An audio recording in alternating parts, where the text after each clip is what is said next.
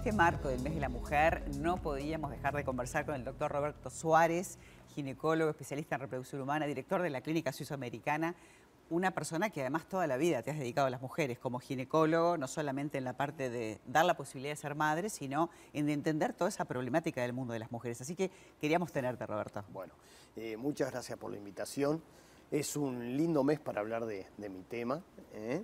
Eh, como tú decís, bueno, desde hace décadas me dedico a la ginecología, más específicamente a la biología y a la ginecología reproductiva, pero empecé mis, mis primeros años en, ginecología general y por lo tanto el tema de la mujer es un tema en la cual constantemente estoy a cargo. ¿no? Ahora, ¿has visto en todo este proceso de años de médico cómo ha mejorado la posibilidad de ser mamás? con lo que es la reproducción asistida, con, todo, con todas las técnicas, ¿no? Sí, sí. Este, yo comencé con eh, la reproducción asistida hace aproximadamente 20 años y por lo tanto viví todos los pasos, eh, es increíble, pero viví toda la historia de los avances de la reproducción asistida. Este, y dentro de los avances de la reproducción asistida te diría que eh, algo sumamente eh, grato desde el punto de vista emocional fueron los avances al acceso de las técnicas. Cuando comencé con estos tratamientos hablamos de una tasa de embarazo un 20%. Por lo tanto, ha evolucionado mucho gracias a las técnicas pero admito que los últimos años, eh, del punto de vista del acceso de las parejas, y mucho por la lucha de la mujer para lograr el acceso a las técnicas y para lograr entonces tener derechos reproductivos. Y el acceso lo decís porque, claro, son técnicas costosas. Entonces, son muy costosas. Esto era para quien lo podía pagar. Por supuesto. Eh, eh, hubo un cambio fundamental entre la presencia del Fondo Nacional de Recursos y la ausencia de ese organismo. Antes, hará 6, 7 años atrás, cuando no existía el fondo, en el Uruguay se hacían aproximadamente 600 a 700 tratamientos de reproducción de alta complejidad. Hoy se está triplicando o cuatriplicando ¿eh? ese número. Por lo tanto, eh, te vuelvo a repetir, el acceso a las técnicas es de las cosas que en estos últimos años me ha dado más satisfacciones porque eh, la evolución biológica es muy buena, la evolución de la técnica es muy buena, pero si la gente no tiene acceso, tampoco tiene tanto valor. Sin embargo, en el Uruguay, a través del Fondo Nacional de Recursos, eh, desde hace ya más de seis años, eh, y también desde la implementación de la Ley 19.167, de la ley que reguló las técnicas de reproducción asistida, permite entonces el acceso de los pacientes hombres y mujeres, mujeres y hombres, a estas técnicas. Eh, hay muchas pacientes, muchas parejas mujeres homosexuales femeninas que pueden acceder a estas técnicas.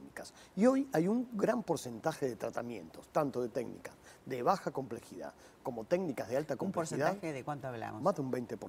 Mm. ¿eh? Más de un 20%, donde antes prácticamente no superaba el 5%. Y no tengo dudas que va a ir aumentando. Esto le está permitiendo entonces eh, acceder a las técnicas de alta eh, complejidad y de baja complejidad a este tipo de, parejas con esta orientación sexual. Eh, por lo tanto, cada vez va a ser más común ver hijos ¿eh?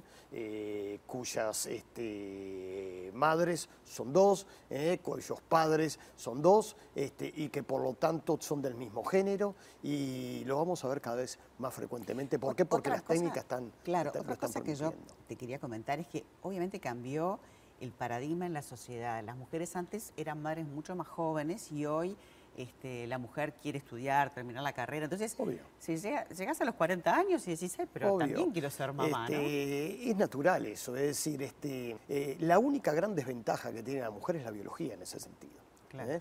Que eh, el paso del tiempo influye francamente sobre la reserva ovárica. Eso sí es una desventaja del sexo femenino. Eso también tiene solución, lo hemos hablado bueno, sí, tiene solución, tiene, tiene solución poder lograr este, embarazos en pacientes con baja no, Yo me refería a criopreservar de repente el material genético. Igual tiene un costo, ¿no? Sí, eh, la criopreservación es eh, con el fin social, es decir, con el fin de lograr eh, cuidar su reserva ovárica sin tener patología ninguna. Es una técnica que todavía no hay acceso universal a ella. Es una técnica que está totalmente probada desde el punto de vista clínico. Eh, recordar que el Fondo Nacional de Recursos eh, contempla esta técnica, pero solo para los pacientes que tengan un problema oncológico. Eso también es una novedad, ¿no? Es una novedad eh, de hace unos meses en que ya está reglamentado, ya lo estamos haciendo por el Fondo Nacional de Recursos. Es muy importante porque entonces aquellas personas mujeres u hombres, ¿no? que tengan un problema oncológico y estén en edad reproductiva, pueden entonces acceder a criopreservar sus gametos. O sea, antes de, pasar por un tratamiento de quimioterapia o de radio, que pueda afectar su... Ese es el ideal, María, antes. A veces eh, no nos dan los tiempos ¿eh? y este, igual llegamos a hacer una criopreservación de gametos en pacientes que han empezado una quimioterapia. Igual los tiempos ahí se aceleran, ¿no? Se aceleran totalmente. Se abren las puertas rápidamente. El Fondo Nacional de recursos es muy ágil en ese sentido. Nosotros mismos, los técnicos, también somos ágiles lo que nos dedicamos a eso, en el sentido que la paciente rápidamente accede a nosotros y rápidamente entonces instauramos los tratamientos. Nos está faltando, sí, es la criopreservación de ovocitos en aquella paciente que eh, desea criopreservarlos porque sabe que no es su momento de ser madre. Y recordar que si bien es una elección propia, es una condición natural de la mujer.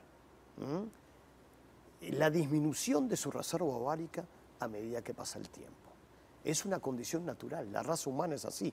Por lo tanto, eh, la mujer no es que opta por estar, eh, decidir más adelante la maternidad y mientras tanto no deja nada al lado está dejando de lado algo. Claro, el tic-tac biológico, ese reloj biológico sigue corriendo. Está dejando su este, reserva ovárica de lado por eso. Por lo tanto, hay que ver si eso no es un derecho importante también para la mujer, decir, yo aporto eh, a la sociedad, eh, yo me preocupo por ser mejor, yo me preocupo por, eh, mi estudio, por crecer en todos mis aspectos, pero yo estoy dejando mi reserva ovárica de lado por eso y para muchos casos tener el apoyo del Fondo Nacional de Recursos, que ojalá sea eh, ojalá que sea más masivo para estos tratamientos, pero, pero, pero de alguna manera también que la mujer sepa que el tiempo corre. ¿no? Sí, sí, sí, eh, eh, realmente es así.